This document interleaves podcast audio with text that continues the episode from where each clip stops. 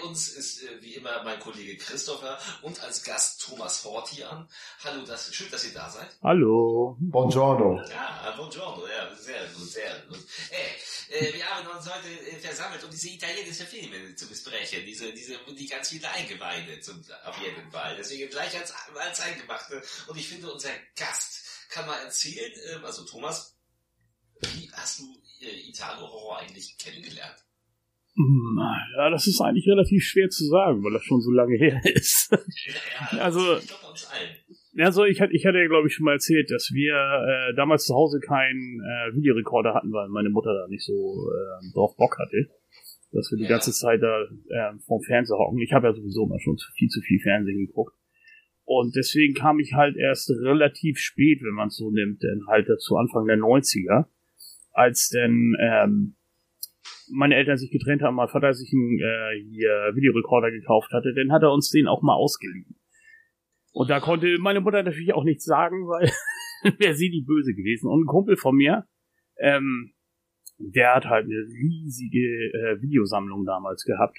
Und äh, damals so mit 18 oder 17 war das, da hatte man natürlich Bock auf so Gekröse und so einen Scheiß. Und ähm, ja, der hat mir dann halt ein paar Filme mitgegeben. Und da müsste es eigentlich sein, dass ich zum Beispiel Zombie Holocaust oder Zombie unter Kannibalen damit bei hatte.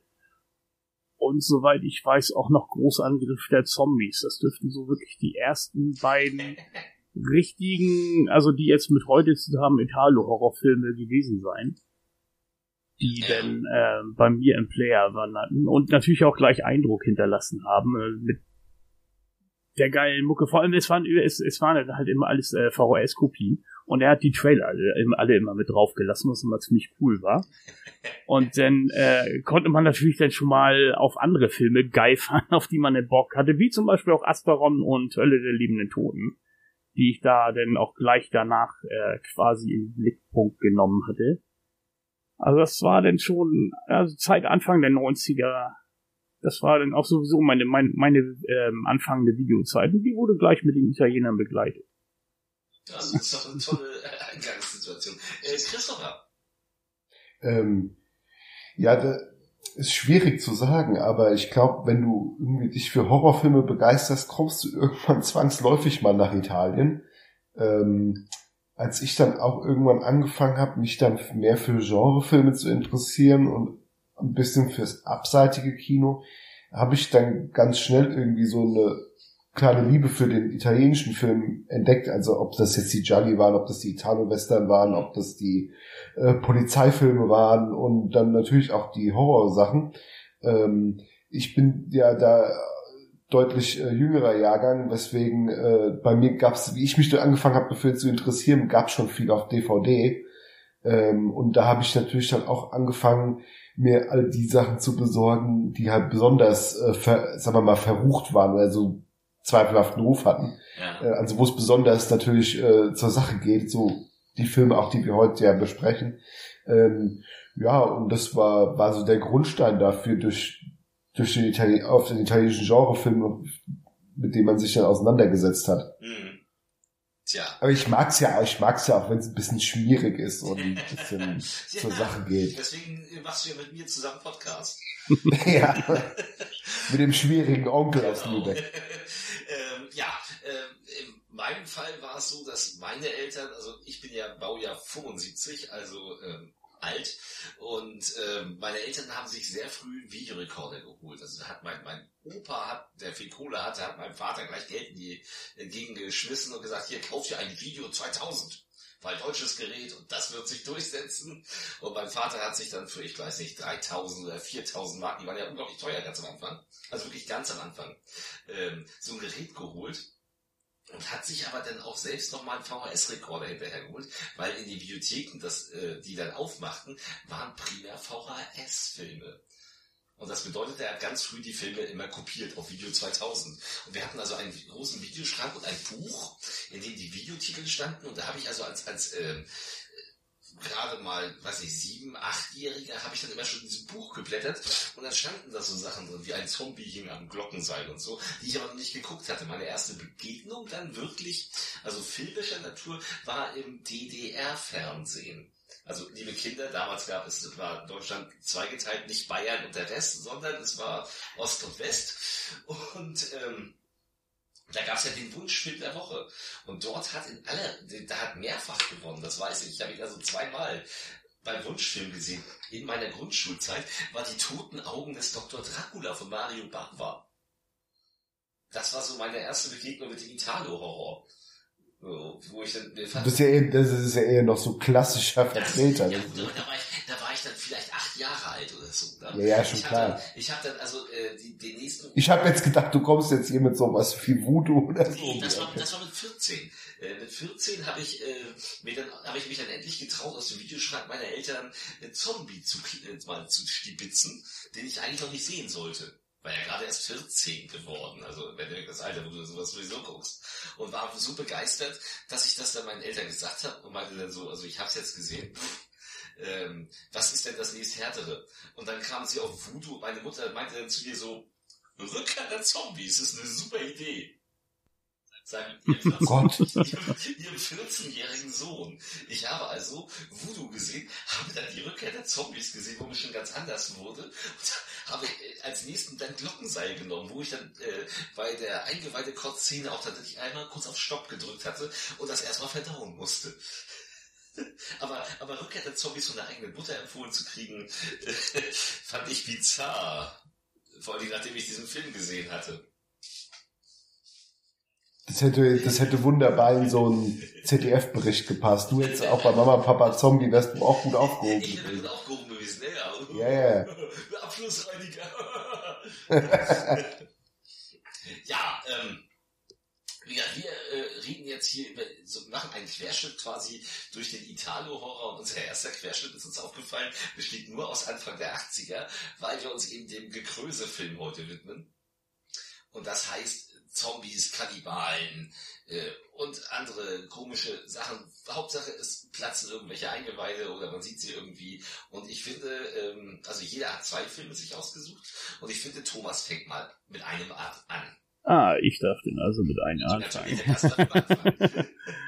ja, also, dann werde ich auch gleich mal zu einem meiner alten Lieblinge kommen. Und zwar Na. die Hölle der lebenden Toten. Oder wie ich damals immer gerne gesagt habe, die Hölle na, immer wenn wir den, also wenn ich Bock hatte, die zu gucken, dann äh, fragte halt äh, Kollegin immer, ja, was wollen wir denn heute gucken? Und dann sagte der kleine Thomas mal, die Hölle. das war eigentlich so, so ein Running Gag. Was aber auch ein bisschen zuführte, dass wir den Film auch sehr, sehr häufig gesehen haben. Also ich habe die Hölle der ja. lebenden Toten bestimmt schon anderthalb Dutzend Mal gesehen. Der hat auch ein hohes Rewatch-Potenzial. Kann ich gleich sagen, habe ich tatsächlich auch. Aber, äh, aber erzähl. Ja, und ähm, ja, die Hölle der liebenden Toten ist ein, naja, es ist ein Abklatsch, ein Rip-Off von ähm, zum Teil ähm, Romeros Zombie von 1978, aber genauso auch von Lucio Fulcis quasi Prequel ähm, Zombie 2 oder Voodoo, die Schreckensinsel der Zombies von 1979. Und, okay. ver und verarbeitet denn dazu natürlich dann auch nochmal eigene Motive. Man kann ja den äh, Fragasso und Mattei, die den Film gemacht haben, vorwerfen, was man will. Also sie haben auch geklaut, was sie schwarz, was nicht äh, nied- und nagelfest war. Das wurde halt mit reingenommen. Aber sie haben tatsächlich auch ein paar eigene Ideen mit rein verbraten, was ich eigentlich ziemlich cool finde. Obwohl es natürlich äh, 0815 ist, dass der ähm, Virus halt durch Menschenhand geschaffen wurde. Also das, äh, ja, dazu kommen wir auch gleich dann nochmal. Auf jeden Fall äh, beginnt der Film gleich erstmal mit einer Sequenz, die quasi aus Zombie fast eins zu eins äh, geklaut wurde. Ein paar Leute müssen in eine Botschaft eindringen, um ähm, Terroristen auszuschalten, die dort die Botschaftsangehörigen gefangen genommen äh, haben.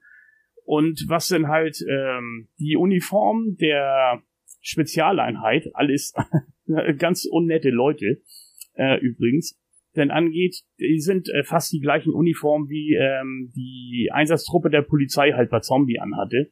Sie äh, belagern halt auch das Gebäude und dringen dann halt ein, was dann halt äh, ziemlich blutig wird. Und im Endeffekt auch alle Terroristen das Leben kostet, weil äh, die Leute werden da nicht reingeschickt, um Gefangene zu machen oder irgendwas. Also die werden dann immer geholt, wenn es darum geht, ähm, dass die Lösung halt nicht mehr friedlich ist und eine Wasserstoffbombe vielleicht zu übertrieben wäre. so und so für alles dazwischen ist dann halt äh, der Trupp dann halt zuständig. Man muss aber auch sagen, wenn ich ganz kurz intervenieren darf, dass diese Terroristen sich aber auch gerne erschießen lassen, weil die stehen ja wirklich komplett, also die werden ja nicht, das ist ja nicht so, dass das, das Trupp da reinstürzt und alle zeitgleich das Feuer eröffnen, sondern die schießen ja schön der Reihe nach jeden einzeln ab und die stehen da so, bewegen sich ganz so, oh. Oh, nee, oh, Huch, oh, ich auch. Oh. Ja, das, Hallo? Das sind ja auch Ökos. ja, ja, die sind das nicht gewohnt. Das merkt man. Aber sie blöffen, sie blöffen ja ein bisschen. Also. Aber das ist ja nur die Einleitung für das, was dann wirklich kommt. Erzähl uns das. Das ist einfach ja, es ist, so schön. Ja, es ist charakterisiert, aber erstmal schon die Einsatztruppe so schön. Also die sind, äh, werden wirklich geschickt, wenn keine Gefangene gemacht werden sollen. Und ähm, die haben Sprüche auf Lager. Das äh, passt auf keine Kuhhaut mehr. Also das sind, sind alles sehr, sehr unnette Leute. Quasi, ähm, ja quasi sowas, irgendwas, das fehlende Bindeglied zwischen ähm, dem dreckigen Dutzend und den Inglorious Bastards.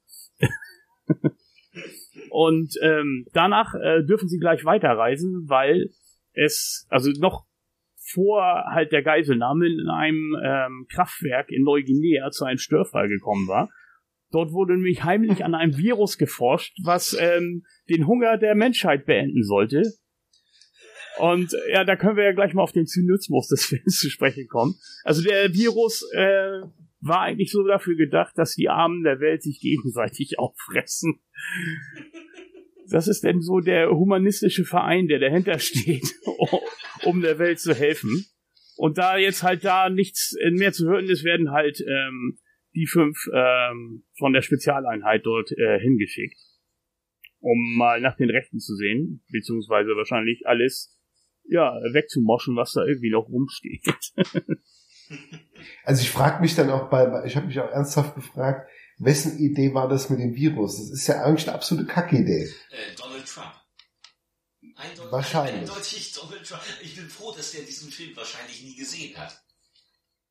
Das, hätte ja noch das, das hätte eine Katastrophe geben können. Das ist eine gute Idee. Scheiß auf die Mauer, wir machen das. Ja, ich sag mal so, Virus ist halt äh, etwas Geläufiges. Das war ja damals auch schon so. Des, deswegen, also es gab ja zum Beispiel ähm, im gleichen Jahr noch den japanischen Film hier ähm, Hölle zur Ewigkeit oder wie der jetzt genau hieß. Ähm, auch so ein drei Stunden Film von Kinji Fukasaku und da ging es auch um ein Virus, was ausfleucht und die ganze Menschheit quasi abnibbeln lässt. Und von daher war sowas dann halt naheliegend, wenn man halt jetzt nicht äh, sagt, okay, wir brauchen irgendeine irgendeine bescheuerte Begründung, warum jetzt da Zombies rumrennen. Und du wirklich, das war so? du meinst nicht, das hat sich einfach ergeben aus der täuschen Geschichte heraus? Ja, vielleicht auch, ne? Ich weiß ja nicht, welche Geschichte da am Anfang stand. Wahrscheinlich nicht. Nein, der stand am Anfang nur, wir brauchen Zombies. Ja. Und kann, ja, das kam ja wahrscheinlich später dann nochmal drauf, als sie merken, ja, wir sind ja hier jetzt gerade mal unterwegs. Also die ähm, Leute, Leutchen sind ja halt in Neuguinea und treffen dort in einem äh, Dorf denn auf ein äh, Fototeam, was da gerade ähm, irgendeine Doku da abschließt. Das ist so Und äh, das, das ist ja auch ein geiles Team. Erstmal ist das dann halt so, so ein äh, Macker mit seiner Frau, die denn auch ihr Kind dahin hingeschleppt haben, warum auch immer. Also der Macker findet sowieso voll bescheuert, dass sie ihn mitgenommen haben und er ist auch dann gerade knapp am Abnibbeln, der Kleine, weil er sich irgendwas eingefangen hat. Und denn dazu äh, sind noch Margie Newton, die äh, auf die kommen wir gleich auch nochmal zu sprechen und ihr Kameramann. Und ähm, ja, wie gesagt, der, der Kleine ist da halbwegs am Abnibbeln, das Dorf ist wie ausgestorben und als sie dann rumgehen, müssen sie auch feststellen, dass die einzigen, die dort noch sind, halt äh, lebende Tote sind. Zum Beispiel in der Kirche, wo ähm, die, die Frau äh, denkt auf den Priester zu treffen und äh, es sich dann doch als Zombie herausstellt. Und da gibt's dann tatsächlich eine richtig geile Szene. Das muss man echt mal ähm, Bruno lassen. Manchmal hat er so seinen Glücksmoment und das ist dann halt so einer. Da ähm, wird dann kurz zwischengeschnitten wieder aufs Auto, wo denn der ähm, Kleine inzwischen wohl verstorben ist und sich natürlich in ein Zombie verwandelt, um sich dann über den Vater herzumachen. Also haben wir im Auto jetzt den Vater, der da geblieben ist beim Sohn und jetzt vom Sohn angegriffen wird, während die Mutter, sehen wir dann schön von der nächsten Ansicht hinterm Auto, auf das Auto zukriegt, während hinter ihr der Zombie-Priester her ist und sie dann auch um Hilfe schreit. Das ist wirklich ein geiles Bild, muss man ehrlich sagen. Das ist richtig gruselig. Ist es. Und wenn, wenn, der, wenn der kleine Junge nicht so changieren würde beim Schauspiel, dann wäre es noch viel unheimlicher. Aber wenn er die Zähne fletscht, er sieht ja aus wie Bugs Ja, weil, weil Bruno gesagt hat, guck mal böse. Ja, und er dachte, Bugs Bunny böse? Ja, aber er ist, Komisch. Ja, er ist, er ist ja nach ein paar Minuten wieder weg, von daher, das ist ja dann, das ist denn ja zum Glück kein, Aber, der, aber das ist wirklich tatsächlich ein cooler Moment auf jeden Fall. Also El Eltern und Sohn sind auf jeden Fall den Tod geweiht und das war's dann. Und ähm, der Kameramann und die Reporterin treffen dann halt auf die Zombies und denken sich auch, äh, was sind das denn jetzt für Hirnis? und realisieren gar nicht, also dass das jetzt irgendwelche liebenden Toten sind. Und dann schlagen auch unsere Da sagt, Helden doch, auf. sagt doch der eine Reporter noch irgendwie, äh, wie die so angelaufen kamen, äh, ja, was, die sehen doch gar nicht so gefährlich aus.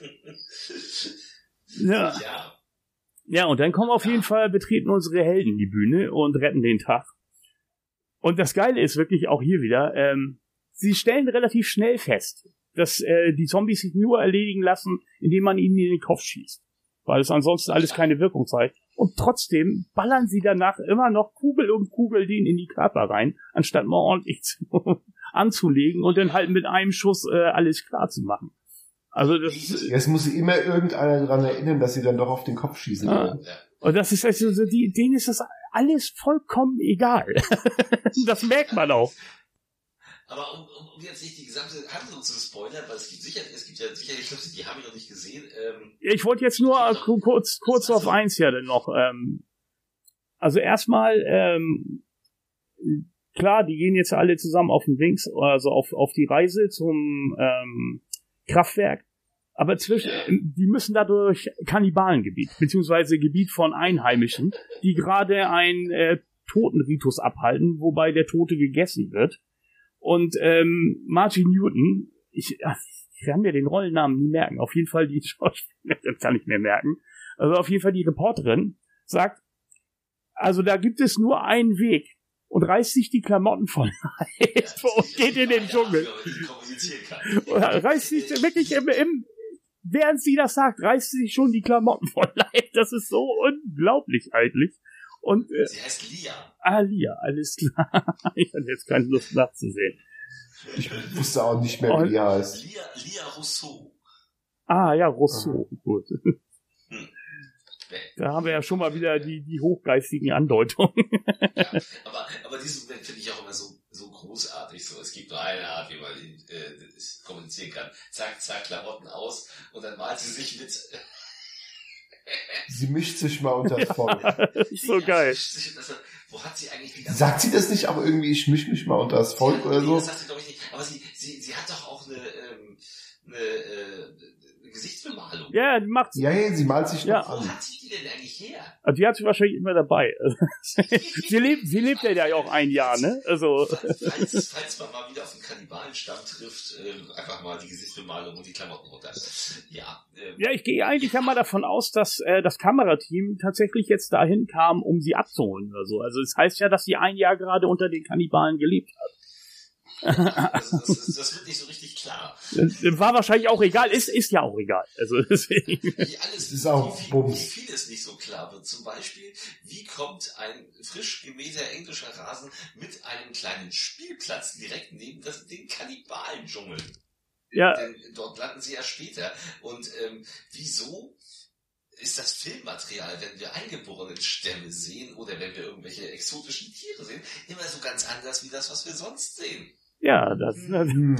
Ich frage Fragen über Fragen. Fragen über Fragen. Ob da der gute Bruno, der mit Claudia Fragasso ja zusammen diesen Film gemacht hat, uns vielleicht verarscht hat und Italien gar nicht verlassen hat. Äh, doch, Einfach doch. Ähm, die haben das meiste in äh, Spanien gedreht. in Spanien. Oh. Ach so, ja, gut. Also, das ist ja was ganz anderes. Ja, also, äh, deswegen hier keine keine schlimmen Gerüchte hier in die Welt setzen. ja, das. Aber, trotz, aber, aber trotzdem muss man mal noch sagen, dass Hölle der lebenden Toten, auch wenn da viel, naja, wirklich mit dem Spielplatz gesagt haben, ja, das haben sie irgendwo in Rom in irgendeinem Park gedreht, äh, sieht ja noch relativ solide aus. Ja, ich, ich, Auch von den Effekten. Also im Vergleich zu dem, was die beiden in den 80ern noch so zusammengenagelt haben, ähm, kann sich der Film echt sehen Das lassen. war jetzt, das war jetzt gar nicht abwertend gemeint, ganz ehrlich. Also Hölle der liegenden Toten habe ich dann eben auch in dieser Phase damals gesehen, wie Glockenseil und Co. Und er gehörte, also ich hatte zwei Italo-Zombie-Filme, die ich rauf und runter geguckt habe. Und beide besprechen wir heute. Und Hölle war einer davon, obwohl er so, oder gerade weil er so scheiße war, habe ich den in der alten, in der alten Videofassung, die ja auch sehr abrupt endet, mit einem komischen Schlussbild im Abspann, das ich nicht verstanden habe damals. Ähm, ich habe den geliebt. Ja, was kann man ja auch anderes mit dem Film machen? Den muss man lieb haben. Alle, Ja, natürlich, den muss. Der ist eine Spaß. ja, und das, also wir sind ja auch noch gar nicht auf dessen ähm, jetzt ähm, größten Pluspunkt zu sprechen gekommen. Und das ist halt, äh, der hört einfach auf den Namen Frank Garfield oder Franco Garafalo. Und der zieht hier so dermaßen vom Leder als einer der Söldner, der die ganze Zeit seine Augen rollt und ähm, auch immer mehr durchdreht, sich später nachher noch unter die Zombies mischt, um mit ihnen zu spielen. Also das ist, das ist unbegreiflich. Und er ist, also jetzt, jetzt muss ich ja noch mal spoilern, sorry. Aber er ist natürlich der von den Söldnern, der am längsten überlebt. Ja, er, ist, er, ist der, er Kinski unter den Overactern und er ist großartig. Ähm, der, der zwischen und diese Zombies sind ja voll- vollkommen ungefährlich, weil wenn, während er zwischen ihnen tänzelt, machen die ja nichts. Er hält ihn ja sogar sein, Ah, ja. er hält ihn sogar seinen Arm hin, um ihn zu beißen. Und die kriegen das nicht gebacken. Wir kriegen das nicht gebacken. Und er so, "Hä, ihr seid doch krank. Ihr seid krank. So, ist so, Alter. Das Das ist, ist großartig. Das, das, ist, äh, das ist noch großartiger, wie ich glaube, Pierre, sein Kollege, der sich plötzlich in Frauenkleidern äh, in dem einen Haus. Ja, das ist so strange. Da hab ich mir gedacht, was ist denn jetzt? los? Das im Kopf. Der Profisöldner, der dann einfach mal so, oh, ich mache jetzt mal ein Prinzip ein paar Frauenkleider an. Tütü. Ein. Tütü war's. So, aber warum? Was, ist denn das, was sind denn das für Profis? ja, und das, äh, das soll wahrscheinlich so noch mal so ein kleiner Hint in eine andere Richtung sein, weil ein Jahr vorher kam ja noch ein anderer Film in die Kinos und hat äh, relativ große Wellen geschoben. Und das war zum Beispiel Apokalypse Now, wo nachher auch ein paar Soldaten abdrehen. Und ähm, ich glaube, äh, Bruno und Fragasso, ja, das ja nicht, aber äh, sie, sie kommen halt äh, nochmal in eine andere Villa, jetzt von irgendwelchen ähm, alteingesessenen hier Kolonialisten ja da an. Das ist ja da, wo Ja. sie sich halt die Front, das ist ja irgendwie eine Musikschule oder so, keine Ahnung. Also jedenfalls dachte ich, dass es eine Musikschule wäre, weil da halt so ein ganzer Kram halt rumsteht. Und äh, drehen den halt da nochmal frei. Also da denke ich mal, hat man tatsächlich dann nochmal hier zu Coppola rüber geschielt. Weil ja jetzt hier Krieg äh, lässt alle durchdrehen, weil das alles so schrecklich ist und so. Und äh, Zombies sind halt noch viel schrecklicher, also müssen die jetzt total bescheuerte Dinge tun. Also anders kann ich mir jetzt auch nicht erklären. Das könnte- Gut, das könnte natürlich sein. Ich bezweifle aber, dass Bruno und Claudio so äh, darauf wirklich abgezielt haben. Also das ist so viel künstlerische die klauen alles. Intensität. Das ist, es passt zum, es passt zu ihrem Konzept, alles zu klauen irgendwo. Aber die Musik haben äh, super komponiert worden. Äh, ja, ja, ja. Die Musik von Hölle ist doch einfach, also das ist doch einzigartig, oder? ja, also wenn man Da haben sie sich richtig reingehangen. Ja, also wenn, man- wenn man sonst keinen Film hat, wo die Musik halt von Dawn of the Dead und welcher war es jetzt noch? Astaron, ne? Astaron. Ja, Astaron gemixt Astaron. wurde. Also das war wirklich, also das passt ja auch herrlich zusammen, muss man ja ehrlich sagen. So, ne? Also gut, ist ja beides Goblin, das passt sowieso. Und dann hast du natürlich das geile Thema von Astaron, äh, wie heißt das nochmal? Oh, das, äh, Ah, da bist du der Experte. Astaron vielleicht? Hm? Astaron vielleicht? Nee, keine Ahnung. Nee, äh, ja, okay, ich komme jetzt leider auch nicht drauf, sorry. Ah, auf, auf jeden Fall es, es, es sind das beides Soundtracks von Goblin, die natürlich äh, göttlich geworden sind. Und die in einen Film zu verbraten, ist einfach schon auch nochmal der nächste Pluspunkt. Also wir haben hier, wir haben hier freidrehende Zombies und Kannibalen, wir haben Frank Garofalo, wir haben das Beste aus den äh, Zombie-Filmen der letzten zwölf Monate zusammengeklaut dort. Wir haben Und- und- musikalisch das Geilste. Söldner und, und ja. Söldner-Action, ja. Und wir haben die hübsche Blonde nochmal nackt, wenn sie mit den Kannibalen faselt. Genau, die, Also, ne? Was Die will man lieben. mehr? ja, und natürlich noch Splatter, ne? Also, wenn Margie Newton am Ende die Augen aus dem Gesicht gedrückt werden, dann weiß man, weswegen man, Jetzt, jetzt spoilern wir doch schon wieder. Aber darfst nicht vergessen, dass so viel Spoiler muss dann sein, so endet ja die deutsche Fassung. Äh, eigentlich wollten wir, glaube ich, nicht spoilern, aber wir tun es jetzt einfach mal. Wenn ihr irgendwie der Matsch aus dem Hals gerammt wird, dann kann sie trotzdem schreien. ja, natürlich. Das ist auch äh, faszinierend. Aber nein, also hört der Toten, ich liebe ihn, äh, ihr glaube ich auch. Ja, klar. Also, also, Überall ist. Wer, wer, wer richtig, wer eigentlich richtig, wer, also Scheiß auf Schläferz, Hölle der lebenden Toten, das wäre mal ein Schläferz, aber das dürfen die ja nicht. Ähm, Leider. weil das ist wirklich unter, der ist unglaublich unterhaltsam. So, also, das ist für mich auch der, der geilste Matei. Ich mag ja viele von denen, aber den mag ich am allerliebsten. Ja, natürlich. Das ist auch, das ist auch objektiv gesehen der beste. Also auch was in äh, was das Filmische finde ich auch angeht, auch wenn alles geklaut ist, aber es ist kompetent umgesetzt, Tja, würde ich behaupten. Ja, das ist es. Ähm, und jetzt mach ganz dreistig mal weiter. Weil ich würde gerne mal über ein Zombie hing am Glockenseil reden.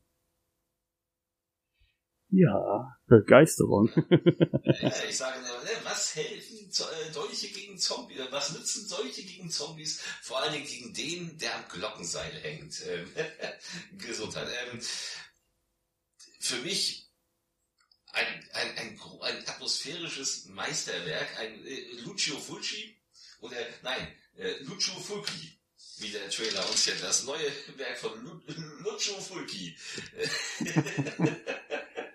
ähm, ein Film, den ich, wie gesagt, auch mit 14 gesehen habe, den ich tatsächlich mal stoppen musste und dessen Handlung so richtig wiederzugeben.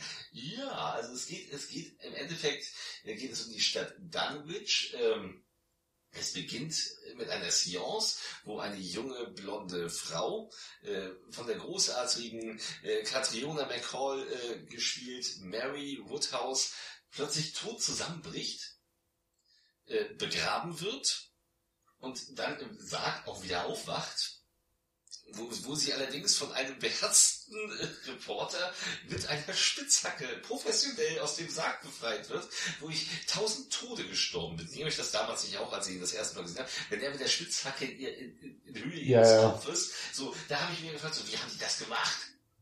So, hat, hat, hat, äh, hat Lucio Fulci da vielleicht, oder Lucio Fulci sich gedacht, ach scheiß drauf, äh, wir drehen das als erste Szene, wenn Catriona das nicht überlebt, dann nehmen wir die nächste. Vielleicht war Catriona ja auch schon die dritte. Wissen? Das wisse Da müsste man Zeitzeugen Ja, muss fragen. man Zeitzeugen fragen, weil er hat bei jetzt geklappt, sie hat es überlebt, ähm, er holt sie erst aus dem Sarg raus und ähm, sie finden heraus, dass in der Stadt Dunwich etwas Schlimmes passiert ist, denn dort hat ein Pfarrer auf einem Friedhof, ein, als er sich erhängt, äh, ne, der Zombie, der am Glockenseil hing, ne, obwohl er ja gar kein Zombie in dem Moment war und es auch eigentlich so richtige Zombies ja so gar nicht gibt. Und seitdem er das gemacht hat, ist halt in der Stadt so nach und nach der Teufel los, so in, in, in der heimischen Bar, wie, kann, wie soll man sich da wohlfühlen? Da bricht dann mal auch die Wand auf.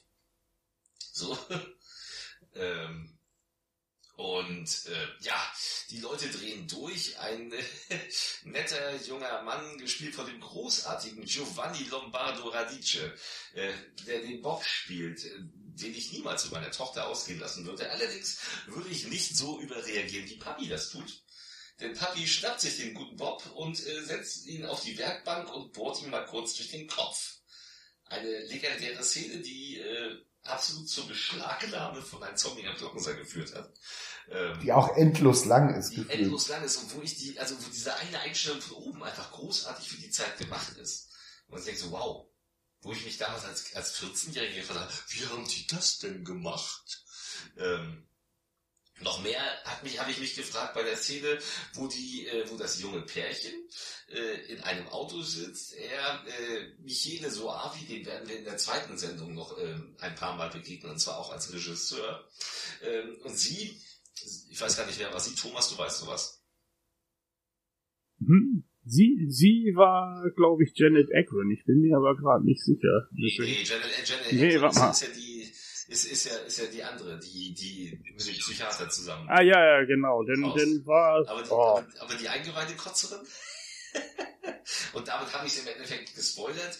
Äh, das junge Mädchen äh, und er erblicken plötzlich den, den Zombie, den Fahrer, den, den, also den Toten, äh, der sie anstarrt und plötzlich bluten ihre Augen und dann fängt sie an, ihre Eingeweide auszukotzen.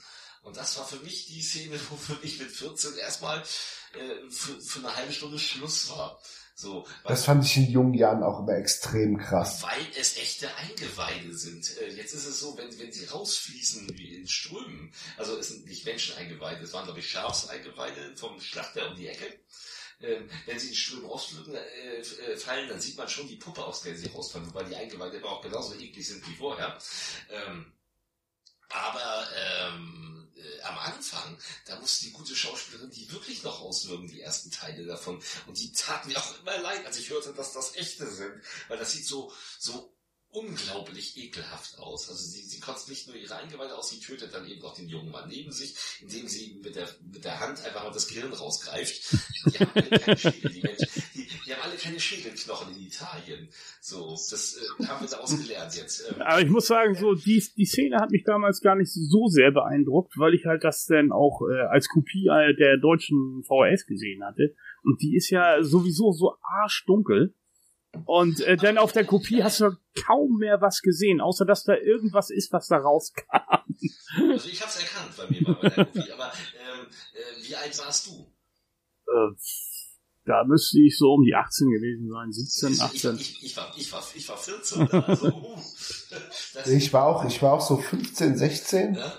Und das, das ist so, das ist so, das so ein Bild, das hat sich echt eingebrannt. Das ist immer noch so mein, mein härtester Fulci-Moment. Ist mir noch die Eingeweide ausgekotzt. Fand ich auch. Also, fand ich immer die allerhärteste Szene. Und da gab es ja auch, ja, ja. Es gab ja auch, also, also, im Endeffekt geht nachher der, der, der Reporter und dann eben das, das äh, Medium, Mary, die fahren eben, die suchen Dunwich, um dort eben dem Ganzen auf die Spur zu kommen. Sie wenden sich an einen äh, Psychiater, der ihnen hilft und eben eine junge Frau, Janet Agray, die, ähm, bisschen hysterisch ist, obwohl ja nur da oben mal kurz die Leiche von Mutti verschwunden ist, denn also ihre Mutter ist tot im ersten Stock und plötzlich ist die Leiche weg.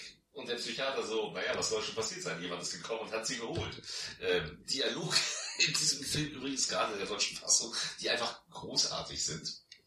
Und es freut mich immer, dass in den äh, ganzen DVD- und Blu-ray-Fassungen äh, äh, einige von diesen Dialogen verloren gegangen sind, weil man die äh, teils geschnittenen Szenen komplett neu synchronisiert hat. Und äh, da sind ein paar Sprüche verloren gegangen, aber ich habe noch eine alte Fassung. Und also alles, was da passiert, ist sehr mystisch, es ist sehr düster, es ist sehr ruhig, es hat ein, es hat ein völlig verwirrendes Ende, was äh, wohl, wenn man, also das äh, es, nachdem eigentlich alles gegessen ist, ich will das jetzt hier nicht spoilern, ähm, gibt es eine Szene, in der die Überlebenden kommen aus einem Loch und dann kommt ein Junge angelaufen in Zeitlupe und sie schreit und dann ist Ende. Und das äh, Ganze liegt wohl daran, weil tatsächlich äh, im Kopierwerk äh, irgendwer seinen Kaffee über dem Filmmaterial ausgegossen hat und das, das eigentliche Ende dadurch nicht mehr brauchbar war. Weil der Junge eigentlich ein Zombie war. Und das konnte man jetzt nicht mehr sehen, weil diese Einstellung ist vernichtet worden. Äh, sag mir, wenn ich falsch liege. Das kann ich dir gar nicht beantworten. So habe so hab ich es mal gelesen, aber frag mich jetzt nicht wo. Thomas, du weißt sowas immer. Äh, nee, das weiß ich jetzt leider auch nicht, muss ich ehrlich so, sagen. Das, und das war das, was ich gelesen hatte. Und ich hatte mir jetzt zwar noch ähm, ein, zwei Interviews angeguckt. Ich habe ja die Arrow-Scheibe des. Films und deswegen konnte ich dieses Mal auch die deutschen Dialoge gar nicht genießen. Weil ich ihn halt auf Englisch gesehen habe. Aber das Ding ist ja aber auch, muss ich ehrlich sagen, inzwischen ähm, mag ich die englische Fassung auch lieber, weil der Film halt ja jetzt nicht in dem Sinne schlecht ist, sondern wirklich sehr atmosphärisch, wie du ja auch schon bemerkt hast, ja. und zum Teil wirklich fucking gruselig. Das ähm, ja. muss ich ja echt sagen. Und jetzt äh, die neue Abtastung der Arrow kommt dem natürlich auch entsprechend ganz äh, gut entgegen, weil das Ganze ja ziemlich filmisch wirkt. Also das ist wirklich jetzt so auf der Blu-ray, als wenn du den im Kino ein bisschen so siehst. Es gibt halt auch die typischen Unschärfen, weil sie nicht nachgeschärft haben und äh, auch die Farben und so, also alles richtig schön knallig noch und das macht auch so richtig Spaß, muss ich sagen. Und ich weiß jetzt nicht, ob dem gut getan wäre, wenn man das jetzt mit der deutschen Synchro, die ja dann doch ziemlich äh, lax zum Teil ist, wenn unterlegt. Hast du den neuen Woody Allen, Woody Allen gesehen? gedacht, die Scheiße habe ich. oh, guck mal den, was für den? Der ist leichengeil, der Typ. Weißt du sowas? ja, also das, deswegen, also Klar wird man die äh, deutsche Videofassung auch gerne nochmal zwischendurch äh, einwerfen. Das ist jetzt halt ein Film, den ich auch äh, alle 18 Monate oder so sehe. ja. ja, aber früher, früher tatsächlich, also, äh, also als ich 14 war, habe ich wie gesagt Hölle sehr oft gesehen, natürlich auch Dawn. Äh, den hier nicht so, weil der war mir echt zu eklig. Und es war ja auch nicht der klassische Zombie-Film. So, weil die Zombies, die hier rumlaufen, sind ja nicht die klassischen Zombies. Das sind ja äh, Gehirnausdrücker. Sind das, ja. das ist die beste, ne? so, beste Szene, die inflationär genutzt wird. ja, ja so, es, wird ja, es wird ja niemand gefressen in dem Sinne, es wird ja sowas gemacht. Aber ein, ein unglaublich guter Gruselfilm. Äh, ne? der auch so über die Jahre, finde ich, gewonnen hat. Ich fand den früher, als ich den gesehen habe, klar fand ich den eklig und mhm beeindruckend, gerade aufgrund der Special Effects. Aber ich fand den als Film auch gar nicht so mega gut, weil ich was anderes erwartet habe. Weil, wie gesagt, Zombies gibt's ja eigentlich so gar nicht. Äh, der ist erst so nach dem zweiten oder dritten Mal Wiedersehen, ist der so immer persönlich gewachsen. Ja. Äh, und heute finde ich, früher hätte ich gesagt, ist eher ein schwacher Fulci-Film. Heute finde ich ihn gehört er mit zu dem Besten, was er zu der Zeit gemacht hat. Ja, sehe ich auch so tatsächlich. Also genauso hat sich das bei mir auch gewandelt. Übrigens äh, ist ja auch einer der Filme, der in Deutschland so richtig Probleme hat. Und ich bin gespannt, wie lange das noch dauert, bis das vorbei ist, weil jetzt ja gerade so eine Welle ist an alles kommt frei. Und er ist ja auch eigentlich, wenn wir ihn jetzt mal so betrachten, nicht, also außerhalb der Bohrer-Szene, ist er ja nicht brutal. Weil gehirnzermatschende Zombies sind ja nicht brutal. Und selbst diese Bohrer-Szene ist ja keine Szene, wo du sagst, oh, das finde ich jetzt toll, was der Vater da mit dem armen Bob macht.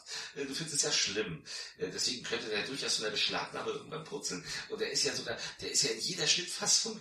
Also äh, erst, erst war es ein Zombie hing am Glockenseil. Der war ja schon gestraft an Handlung. Wie gesagt, da fehlt ja leider ein bisschen was. Dann war es ein Toter hing am Socken Glockenseil, wo man schon die ganze Gewalt rausgeschnitten hatte der wurde beschlagnahmt. Dann hat man eine Leiche ans Glockenseil gehängt, wo eigentlich, wo dann eigentlich auch, wo man dann auch noch, dass der, der, dass der Priester sich, dass es ein Priester ist, der sich erhängt, das auch noch unkenntlich gemacht hat, weil das war ja auch für die katholische Kirche ganz, ganz schlimm. Ähm, auch die wurde dann noch beschlagnahmt. Jetzt hängt mittlerweile ein Kadaver am Glockenseil äh, mit FSK 16 Freigabe. Den konnten sie nicht mehr beschlagnahmen. Aber den äh, kriegt man jetzt auch nicht mehr. Den will auch keiner sehen, weil ich glaube, der geht irgendwie nicht lang. Ja, das, das Problem jetzt, also bei solchen Filmen generell ist ja, dass ähm, einfach das Geschäft von Österreich aus viel zu gut läuft. Also da hat gar keiner irgendwie Interesse dran, dass der jetzt irgendwie von der Beschlagnahme runterkommt. Äh, das wäre erst, wenn ein deutsches Label halt sich dann daran macht und. Das wird, das wird aber sicher nicht irgendwann. Nee, das, das, irgendwann, irgendwann. Nee, glaube ich das. inzwischen nicht mehr, weil ähm, es geht halt viel, viel mehr über Streaming.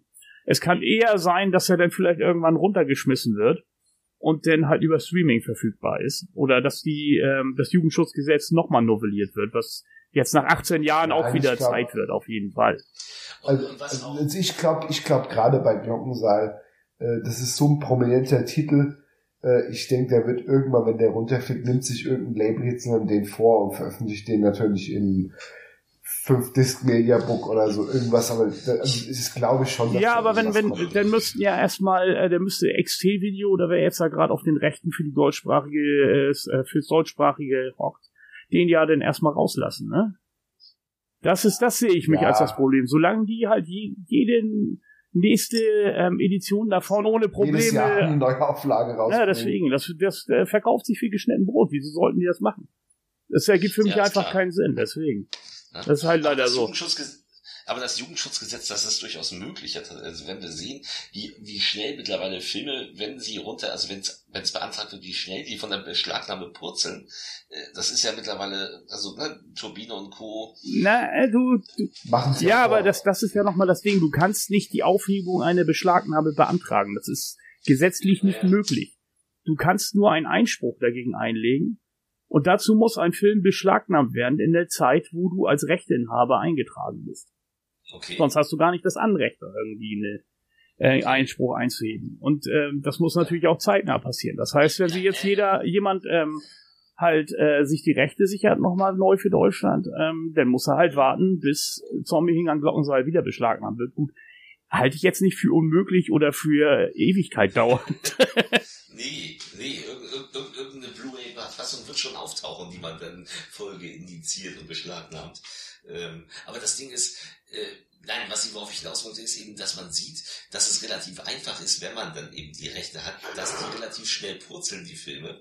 Ähm, und ich deswegen glaube, dass sich da bald was tut mit dem Gesetz auch. Ja, relativ ist ja auch wieder gut gesagt. Wenn du jetzt siehst, äh, wie das bei Last House on the Left oder halt auch ähm, bei hier Mark of the Devil, also Hexen, ähm, da war es noch länger, ja. Ja, also da hat es halt auch ein bisschen gedauert. Und da waren auch wieder einige Hürden zu äh, meistern. Also ich, ich denke mal, die Labels würden dir jetzt nicht so ohne weiteres zustimmen.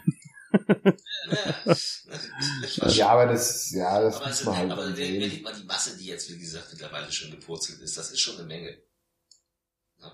So viel, so viel ist doch gar nicht mehr beschlagen. Oh, ist das. Also, aber, aber das sind beides die, also Titel, wo sich keiner mehr daran erinnern kann, natürlich äh, auch. Ähm, ja, da ist ja auch viel Schrott dabei.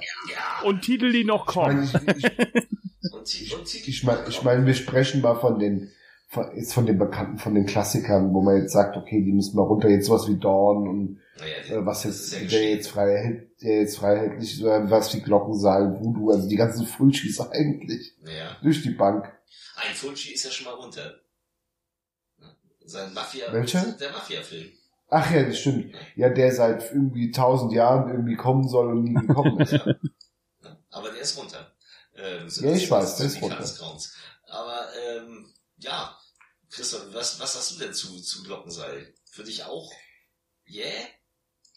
Ja, schon. Also ähm, hättest du mich mal vor ein paar Jahren gefragt, dann hätte ich wahrscheinlich gesagt, so, hm, naja, aber jetzt mittlerweile bin ich da schon auf der positiven Seite vor allem, weil ähm, da stimmt die Atmosphäre einfach. Also ich finde, der kommt nicht ganz an ran an Voodoo oder so. Ist für mich immer noch Fulcis bester Film aus dem Bereich. Ich finde ihn ja mittlerweile auch besser als äh, Geisterstadt. Ah, da muss ich ja dann nochmal reinhaken. Ge Geisterstadt ist mich mein absoluter Liebling und ich halte eigentlich auch so Zombie-Hunde am Glockenseil, weil er hier und da dann doch ein bisschen schlampig noch inszeniert ist. Auch im Finale sieht man das dann häufig, äh, dass der Setaufbau halt nicht ähm, gut ausgeleuchtet ist, weil sie zu wenig Zeit haben.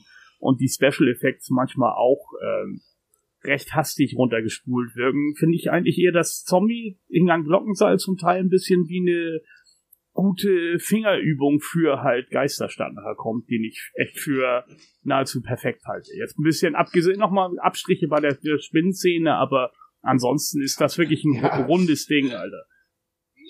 nee, also ich, also ich hätte vorher auch immer gesagt, ich finde, dass Geisterstadt besser ist, aber mittlerweile mag ich dann doch Glockenseil ja, lieber, aber das ist dann auch eine Ja, klar. Das, das, ist tatsächlich so. Also äh, Geisterstadt ist der bessere Film, aber ich gucke Glockenseil lieber. Und Glockenseil hat natürlich die beste Szene, haben wir noch gar nicht erwähnt, äh, der Madenregen. die ist immer wieder geil, ey. das ist unglaublich. Alles voll. Die Protagonisten stehen gerade vorm Haus, ein Sturm zieht auf und plötzlich regnet es Leichenwürmer. so toll. Und zwar, und zwar kiloweise. Ja. Und zwar echte. Also da gibt's ja auch die, die eine kotzt ja auch. Und das ist wohl echt gewesen. Wer mag es dir verdenken? die wurden wohl auch relativ überrascht davon. Also die, die waren, denen war nicht, wohl nicht bewusst, was da wirklich passiert. Und als es da passierte, waren die ziemlich, äh, uh. Aber Fulci war ja auch kein sehr umgänglicher Typ, wie wir wissen. Ja, ich glaube, das war immer für eine Überraschung ja. gut. Apropos Überraschung gut. Christopher, was hast du denn für uns? Ja gut, wenn wir natürlich, ihr habt jetzt über Hölle der lebenden Toten ein Zombie am Glockenseil geredet, dann machen wir dann nochmal das Zombie-Triumvirat voll. Denn äh, ich habe mir auch einen Film ausgesucht, der zumindest auch im Titel was mit Zombies zu tun hat, und zwar Großangriff der Zombies. Ähm, international auch bekannt als Nightmare City oder City of the Walking Dead von meinem absoluten Lieblingsregisseur aus dem Italo-Kino, dem guten Umberto Lenzi. Kein, man kann nicht über Italo-Kino sprechen, ohne Umberto zu erwähnen. Und ähm, ja, also äh, Großangriff der Zombies für mich immer noch eine absolute Granate. Geht im Prinzip darum, er hat Parallelen zum, zur Hölle, weil äh, hier ähm, geht mal wieder was schief in irgendeinem Atomkraftwerk und ähm, die Strahlung sorgt dafür, dass äh, Mensch, da, Menschen Blut brauchen, um weiterleben zu können, weil das natürlich die roten Blutkörperchen zerstört. Äh, und dann ist natürlich auch hier der Teufel los und es rennen Menschen durch die Gegend mit einem sehr ähm, gewöhnungsbedürftigen Make-up, die Leute massakrieren und einfach nur noch Amok laufen, während äh, Hugo Stieglitz, äh, Starschauspieler aus Mexiko, äh, versuchen muss, irgendwie mit seiner Frau dem, dem drohenden Tod zu entkommen. Und das ist Großangriff der Zombies, ist von dem, ist weit weniger ein klassischer Horrorfilm, wie man jetzt äh, wie als jetzt ein Zombie in einem Glockensaal. Also aber ein unglaublich actiongeladener, temporeicher Exploitation-Film mit jeder Menge Schmodder und, äh, und, und Geschmacklosigkeiten. Und ich liebe diesen Film ganz, ganz doll. Äh, ich auch. Das ist nämlich tatsächlich der Film neben Dawn, den ich aus der Zombie-Reihe am häufigsten gesehen habe. Den habe ich auch am Also, häufigsten und, gesehen. Und du hast am Anfang gesagt, also Umberto Lenzi, mein Lieblingsregisseur, das liegt aber nicht an der Qualität der Filme unbedingt, oder? Nein, also das liegt nicht immer an der Qualität. Er hat, er hat echt viele gute Sachen gemacht, gegen Ende nicht mehr so. Aber wer hat von den genannten Regisseuren schon zum Ende seiner Tage noch gute Filme gemacht? Aber Umberto war immer für mich äh, so ein besonderer Regisseur, weil der es wirklich verstanden hat. Der hat ja in allen Genres gewildert. Also der hat ja wirklich alles beackert und hat meistens immer solide, mindestens solide Qualität abgeliefert. Dass Hugo Stieglitz der Rollenname von Till Schweiger in, in Glorious Bastards, das wissen wir, glaube ich, kaum noch erwähnen. Also, das ist eigentlich mittlerweile bekannt. Das liegt daran, weil Quentin Tarantino wohl auch besonders diesen Film, weil Hugo Stieglitz hat in zwei, drei größeren Filmen mitgespielt, aber keiner war, glaube ich, so bedeutend wie Großangriff der Zombies. Und äh, Umberto Lenzi hat beim Interview gesagt, er kann gar nicht verstehen, warum gerade dieser Film der ist, wo alle bei ihm sagen so, Haha. äh, ich kann es auch nicht, aber ich mag dieses Katastrophenszenario. Ich äh, finde, ihm ist trotz aller Albernheiten, weil, äh, ganz ehrlich, diese Zombies brauchen rote Blutkörperchen. Was Ja. machen sie? Sie kommen mit einem Flugzeug an, erstmal aus einem anderen Gebiet angeflogen. Warum kommen sie überhaupt aus dem, warum fliegen sie erstmal aufwendig aus dem Gebiet weg? Warum massakrieren sie nicht dort die Menschen? Es wird doch wohl nicht äh, Alaska gewesen sein, wo keiner lebt. Ähm, sie, sie fliegen dann dahin und, veranstalten dann Massaker und sie sind ja wirklich, also sie sind ja böse im Endeffekt. Also sie brauchen ja, es sind ja nicht die Kranken, die sagen, oh, ich sterbe jetzt, weil mir die roten Blutkörperchen fehlen, sondern sie werden ja aggressiv böse und gehen auch mit Maschinenpistolen los, und massakrieren die Leute und sind dabei, also sie trinken dann deren Blut. Jetzt äh, müssten sie schon Zahnfleischbluten haben, damit irgendwie diese roten Blutkörperchen, Blutgruppe scheint ja auch egal zu sein, jetzt in ihr Blut gelangen. Weil ansonsten scheißen sie sie wahrscheinlich nur irgendwann raus. Ach, du machst, du machst ja einfach viel zu viel Gedanken. Also erstmal, Was du da schon wieder erstmal, erstmal waren sie in einem experimentellen Atomkraftwerk. Das ist dort. Und die Handlung ist hier, also müssen sie ja wohl von dort nach hier kommen. Also das ist, Das ist, ich, ich meine das jetzt nicht ernst. Ne? Also, klar. Bitte, bitte, bitte. Ähm, Und, und natürlich ist das andere Ding, die sind ganz schön verschwenderisch. Weil allein was die am Flughafen massakrieren, da könnten die sich rote Blutkörperchen holen. Was machen sie? Sie erschießen viele nur, schneiden ihnen die Kehlen durch und lassen sie einfach liegen. So, und das machen sie mehrfach. Wenn sie das Fernsehstudio angreifen, in dem die wunderbare Sendung Die Welt ist voll Musik spielt, in der ein paar, äh, ein paar schwerlich bekleidete, äh, bekleidete Tänzer und Tänzerinnen gerade unterwegs sind zu einer düdeligen Disco-Musik, äh, wo man denkt so, oh Gott, gleich kommt hier ein Porno. also wenn die, wenn die getötet werden, dann kommen diese Infizierten, die rote Blutkörperchen brauchen und breit schneiden sie den Tänzerinnen dann zum Beispiel mal die Nippel ab.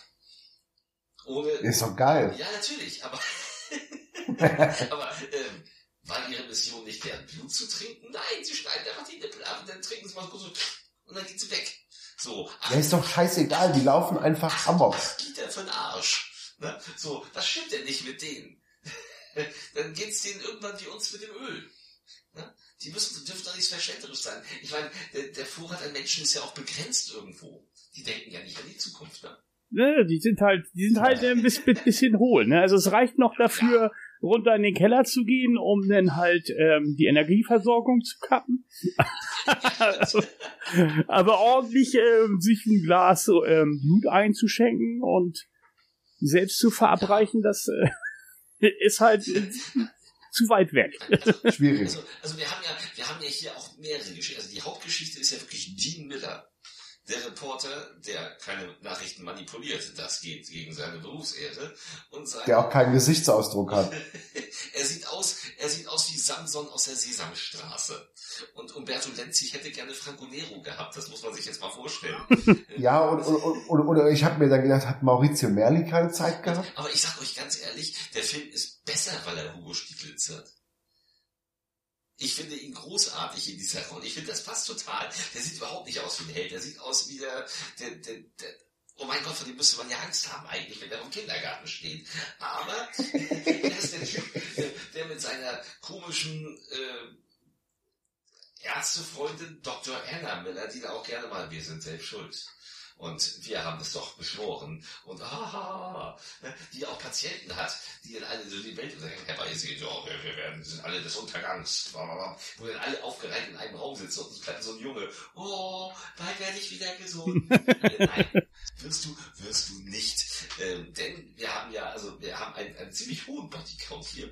Außerdem haben wir ja noch ein paar Nebengeschichten, wo der Bodycount ja auch nochmal dafür fertig ist. Wir haben zum Beispiel einmal, wir haben ja die, die Geschichte des Militärs, äh, angeführt von General Murchison, äh, Mel Ferrer, der sich gerne sein Geld äh, in Italo-Horrorfilm zu der Zeit verdient hat. Der hat wohl mal einen längeren Italienurlaub gemacht und hat gleich drei, vier, fünf Filme auf einmal gedreht. Er musste wahrscheinlich die Alimente für Audrey Hepburn Und er hat ja im Endeffekt, also ich glaube, als er das gedreht hat, wusste er gar nicht, was er da dreht, weil er hat ja ausschließlich Szenen in dieser Militärbasis und die ein, der einzige Zombie, der, der angekarrt wird, der ist tot. So, also Ja. denen passiert ja auch nichts. Das darf man, glaube ich, sagen. Also die sind ja auch abgeschottet. äh, also Mel Ferresch steht auch nur in, in diesem einen Raum rum. Also Ja. das ist so und, und und- Aber gut, weil und er hat- ja, ja, das ist so wie das, was Bruce Willis heute macht. Ja.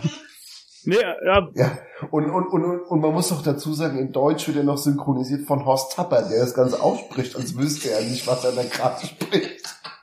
Aber äh, und da haben wir ja noch die Geschichte äh, von dem anderen. Ähm, Ja, Francisco Rabal mit seiner 30 Jahre jüngeren Ehefrau, die, die, die, die, die, den geilsten Spruch ever ablassen, als er äh, zu ihr am Anfang bei ihr zu Hause sagt, ja, er muss jetzt, äh, er hat jetzt hier äh, Geheimauftrag und sie soll mal die Türen abschließen und erst aufmachen, wenn er da ist. Ähm, und, und sie verbringt ihre Zeit damit, sehr, sehr hässliche Skulpturen zu formen. ja, Und er fragt sie dann auch noch so, äh, was ist das? Science Fiction? Und sie sagt, nein, Meta, äh, etwas äh, metamorphysische aber, Art.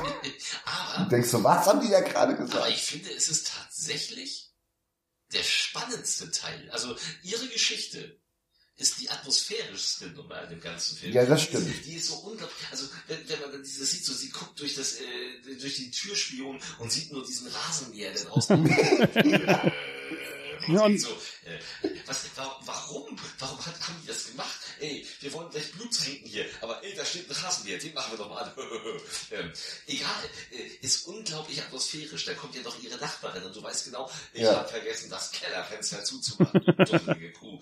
Ähm, vor allen Dingen, als wenn diese, als wenn diese Mutanten, die Amok laufen, sich davon abhalten lassen würden. Die sind ja mit Maschinengewehren und allem unterwegs. Die kommen in das Haus rein, wenn die wollen. Ähm, Ja, es wäre klar. gewesen, sich auf den Dachboden zu verkriechen, äh, wo einen keiner sieht. sie, sie weiß doch gar nicht, was los ist. Es wird, äh, äh, sie kriegt ja nur von ihm gesagt, sie soll sich ein, einschließen und das war's. Ja, Deswegen, also- so.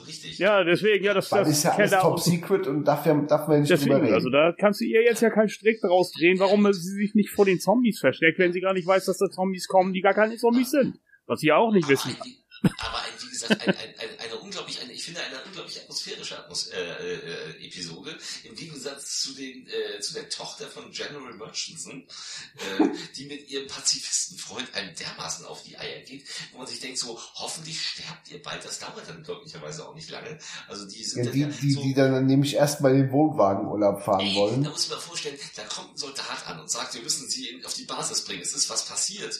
Und, und, und er so, ich habe keinen Bock auf die Basis, da müssen wir das ganze Wochenende verbringen. Nee, komm, lass uns Oh, das ist wieder nur, das ist wieder nur dein Vater. so, oh, oh, oh. Und, äh, und dann sind sie auf, dem, auf mit ihrem Wohnwagen da irgendwie im Wohnwagenpark und dann kommen die Freunde an. So, hm, Die Wohnwagenpark, die stehen auf irgendeinem Standstreifen. Ne, auf irgendeiner Wiese. Irgendeiner Koppel da. Auf so einem Feldweg. Ja, naja, gut, was die Wohnwagenpark. Und dann kommen ihre Freunde angefahren, wo ich dann denke so, die sind dann infiziert. Das ist jetzt mal ein äh, offensichtlicher äh, Moment. Also das ist kein richtiger Spoiler. Aber wieso machen die beiden sich denn die Mühe, so weit rauszufahren, um zwei Opfer zu finden, während die Großstadt noch voll ist? Mann, Mann, Mann, da sind wir schon wieder. Nein, äh, auch unglaublich atmosphärisch, aber ich finde die andere Geschichte wesentlich besser. Und die Dean Miller, äh, Dean und Anna Miller Geschichte finde ich sowieso großartig. Und ähm, die münden dann ja auch in einem bitte hier nicht gespoilerten Ende, das so relativ einzigartig war, bis Umberto Lenzi dann Gates of Hell gedreht hat, sagen wir es mal so.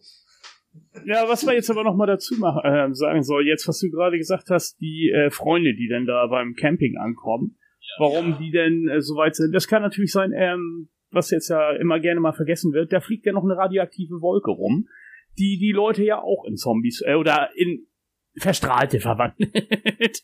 So, die, das, wird ja, nie- das wird ja nie thematisiert. äh, doch klar, äh, bei den Militärs, die sprechen darüber ein paar Mal. Also, okay, aber es, es passiert ja sonst nie. Ja, nee, man, man, sieht, man, man, man sieht nicht, wie die Leute verwandelt werden. Aber es ist, es ist natürlich aber eine Erklärung, weswegen halt an verschiedenen Orten halt äh, plötzlich Zombies auftauchen, obwohl der Strom der Zombies da noch gar nicht vorbeigekommen sein kann. Aber es ist, es ist sowieso denn ähm, jetzt ähm, Problem bei dem Film, dass er Es halt auch, Ideen es ist auch hat, irgendwann egal. aber er sie einfach irgendwo wohl nicht umsetzen konnte, weil halt das Budget fehlte. Was ich aber gut finde, ist halt, dass er es hingekriegt hat, mit so wenig Statisten doch denn eine relativ gute apokalyptische Atmosphäre denn zu machen. Also, Absolut. Ja, das kann der Film echt gut. ja, sag ich ja. Weil gerade, ich finde gerade auch die Passage im Krankenhaus sind so ziemlich gelungen. Ne? Ja. Also da hast du wirklich das Gefühl, das ist relativ groß. Mhm. Oder mit einem Hubschrauberflug mit den ähm, hier im hier Wohnpark denn halt zwischen den ganzen Hochhäusern. Ja, da sind genau. dann ja auch mal kurz 60, 70, 80 Leute. Und da denkst du ja auch, hier alles klar, die ganze Stadt wird überrannt. Ne? Ja. Oder äh, jetzt der, der, der, der Jahrmarkt am Ende ist ja auch großartig. Übrigens Hugo Stiglitz hier mit der Stimme von äh, Clark Griswold finde ich auch toll. Ja, stimmt. Ne? Michael Brennecke, der leider auch nicht mehr unter uns war. Eine tolle Stimme gewesen. Ich habe natürlich wieder die englische Blu-ray geguckt. Nein, da muss ich, also, das, ich, also ich, ich habe kein Problem damit, Filme auf Englisch zu gucken, aber bei solchen Filmen, mit denen ich so aufgewachsen bin, da will ich dann auch wirklich, da will ich ähm, ne, Francisco Rabai mit Wolfgang Hess hören. Ah, ja, okay. Und, e- und eben Mel, Ferrer mit Horst Tappert und äh, das, das macht mir einfach mehr Spaß. Ähm, da bin ich Das, da, da, da- das macht bei dieser Art von Film sowieso mehr, mehr Spaß, weil ich finde oft, dass die so die britischen oder die englischen Synchronisationen sind ja meistens dann gedubbt und das finde ich, das hört sich irgendwie nie so gut an. Wir sind nicht umsonst haben wir die beste Synchronkultur ja, überhaupt in Deutschland. Also das dann, also so Filme, wenn ich mir so, die so diese Italo-Streifen, alles konsequent nur auf Deutsch. Ja. Will ich gar nicht. Na, da bin also für mich, ja. gesagt, ja. Na okay, also ich äh, leg da ja eher Wert auf die Bildqualität, muss ich ehrlich sagen. Und wenn, ich- wenn, ich- wenn man hier in Deutschland halt nichts äh, vernünftig oder aus Österreich halt nichts Vernünftiges kriegt, dann äh, sage ich, ja, egal. Ne? Also ich habe den Film auch, muss ich sagen, sehr oft als niederländisches Tape geguckt und bin halt die ähm, das, das englische Dubbing halt schon gewohnt gewesen. Ja, okay, klar. Nee, aber da bin ich, da bin ich, da bin ich oldschool, aber das äh, war ich schon immer, das werde ich auch beibehalten. Aber ähm, für mich ist das hier, ähm, auch wenn es qualitativ nicht der beste Film, nicht unbedingt der beste Film des Abends ist oder der, der Folge ist, äh, mein Liebling aus der Folge. Ja, meine auch, ganz klar. Ne? Weil, äh, weil, weil, weil, weil du musst, ich finde, großer Griff der Zombies, da, nach ein paar Minuten geht der, geht's schon los und der hält das Tempo bis zum Ende. Da ist immer Alarm. Tja. Na, bei mir der und Hölle. Ja, der aus Hölle. Ja, und, und Unhölle, ja, Gut, die kommen, beiden. dann kommen wir jetzt also zu den, zu den schlechten Filmen der Folge. Ähm, Thomas, was hast du denn noch mitgebracht? Also, mein zweiter Film ähm, war Absurd. Ausgeburt der Hölle von Joe D'Amato. Das, äh, oh. das sagt denn immer schon viel. Das ist die ähm, inoffizielle Fortsetzung seines äh, Anthropophagus, Man-Eater, der ja auch berüchtigt ist wegen einer Szene, in der George Eastman ein ähm, Kaninchen aus dem Bauch einer Darstellerin pult, was denn ein Baby, ein gehäutetes natürlich, äh, was denn ein Fötus darstellen sollte, den er denn frisst. Aber, naja, das was andere in Deutschland, was in Deutschland äh, selbst in der, Beschlagnahmenfassung geschnitten war. Das weiß ich gar nicht mehr. Also Manita Ja, ist nicht, ist, ist nicht einer meiner Steckenpferde, deswegen. Nee, der ist auch nicht, der ist auch nicht wirklich gut, der hat nur ein geile, äh, geiles Setting. Aber tatsächlich war das, war die Szene dann auch der, äh, den Zensoren damals zu viel, obwohl ansonsten der ganze Schimmer da drin war. Äh, also der, der Fötus fehlte dann doch. Ja, schade. Oder auch nicht. Da, da, da, da muss man auch dazu sagen, wir sind jetzt hier auch bei Joe D'Amato angekommen und das ist ja wirklich noch mal eine Nummer tiefer als bei Matai. Das ist ja nur noch Ähm, ja, aber da, da ist schon mal die, die Überraschung, denn, ne? Weil absurd dürfte. Außer absurd, dürfte ja, neben- wir, wenn wir jetzt dazu Ja, kommen. neben, neben Bujo Omega ist absurd wahrscheinlich der beste Film von D'Amato. Und der am Ja, saubersten würde ich auch inszenierte. behaupten. Ja, Weil- eindeutig. Also es geht um einen ähm, Griechen namens Nikos, der irgendwo in einer amerikanischen Kleinstadt auftaucht und in das Haus einer Familie eindringen will, aber dabei irgendwie am Zaun hängen bleibt. Was schon ziemlich geil ist, weil er dann wirklich so richtig aufgespießt wird. Was natürlich äh, dann auch entsprechend gut aussieht.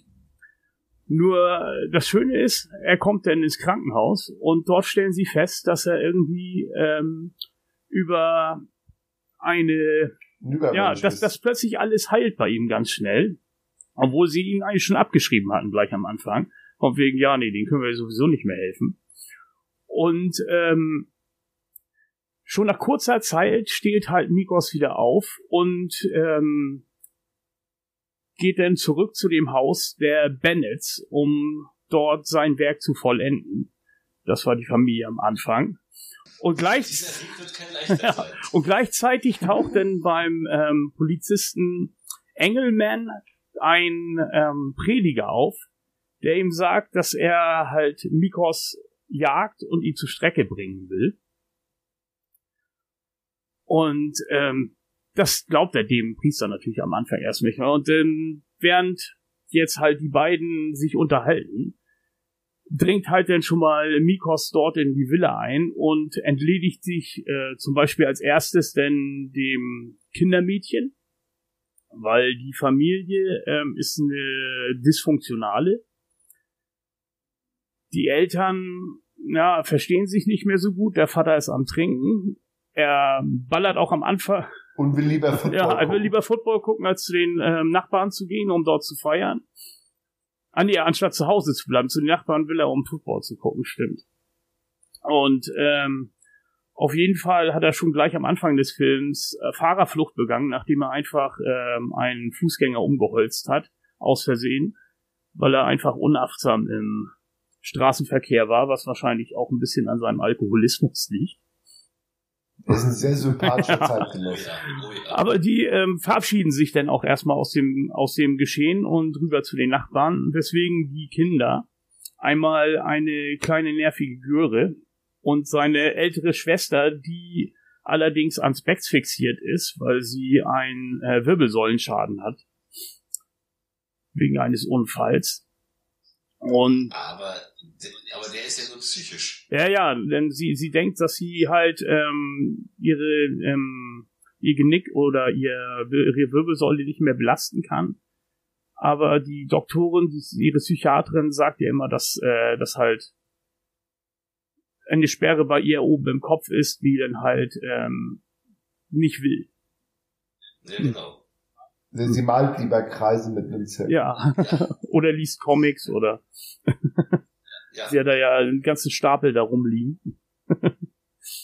ja, aber nachher musste sie sich ja dann auch ähm, denn doch hoch bemühen. Ja, ja.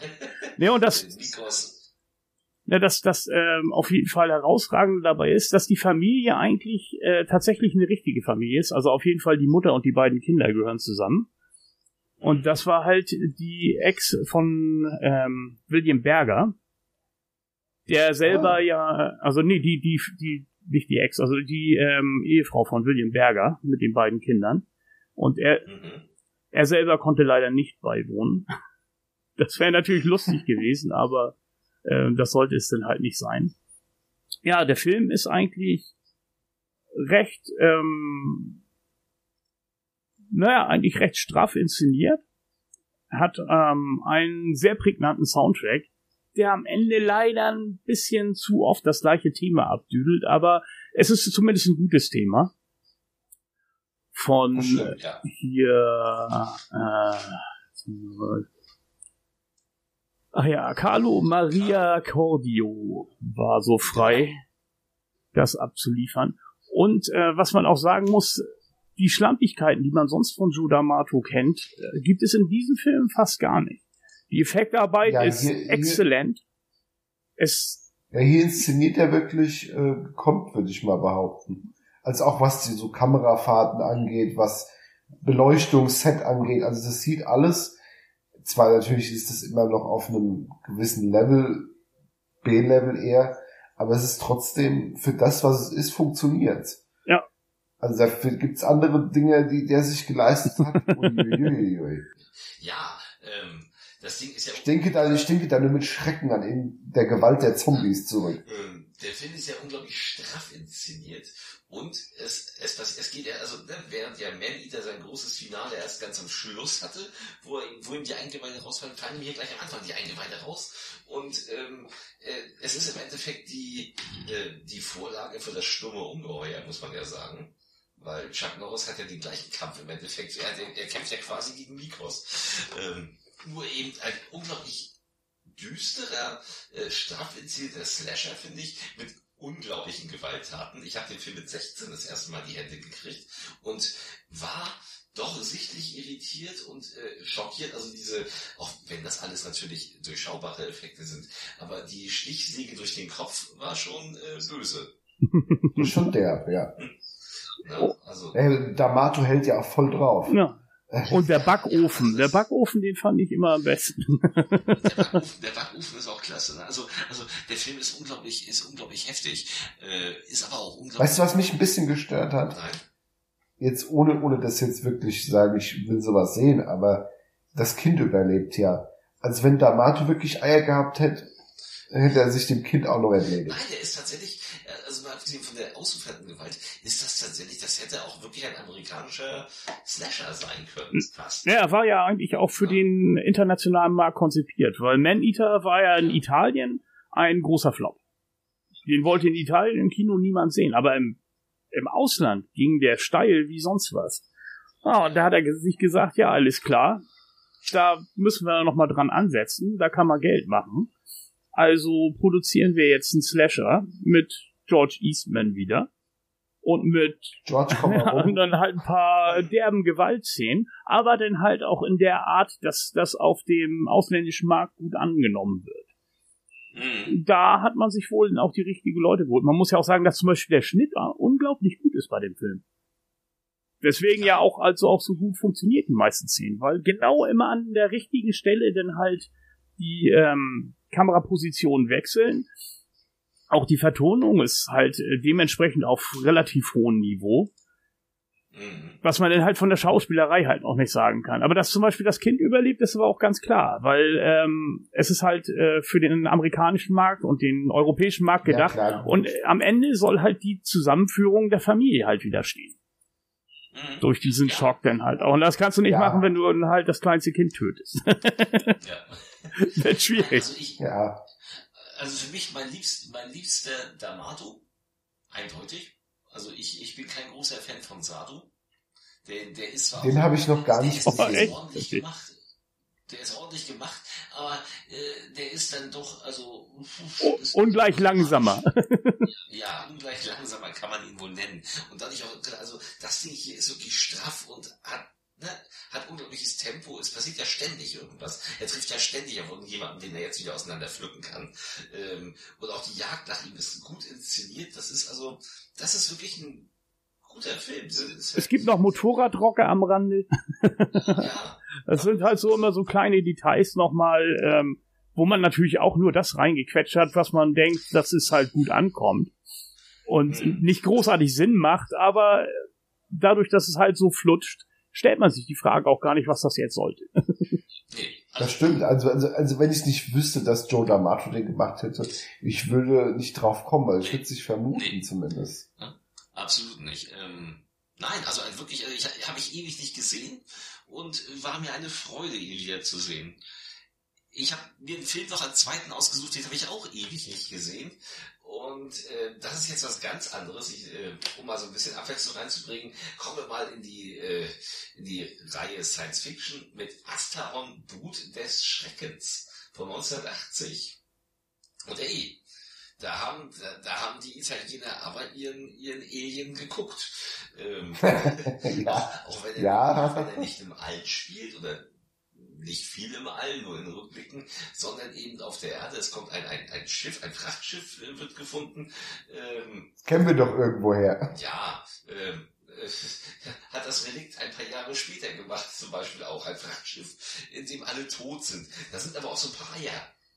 Die liegen so an Heizkörpern und ähm, ja, die werden dann äh, ja, die, von Wissenschaftlern angeguckt und dann, wenn die erhitzt werden, dann fangen die an zu leuchten. Oh, das ist ja schön. Leider platzen die dann auch und mit ihnen platzen die Eingeweide der Leute, die um sie herumstehen.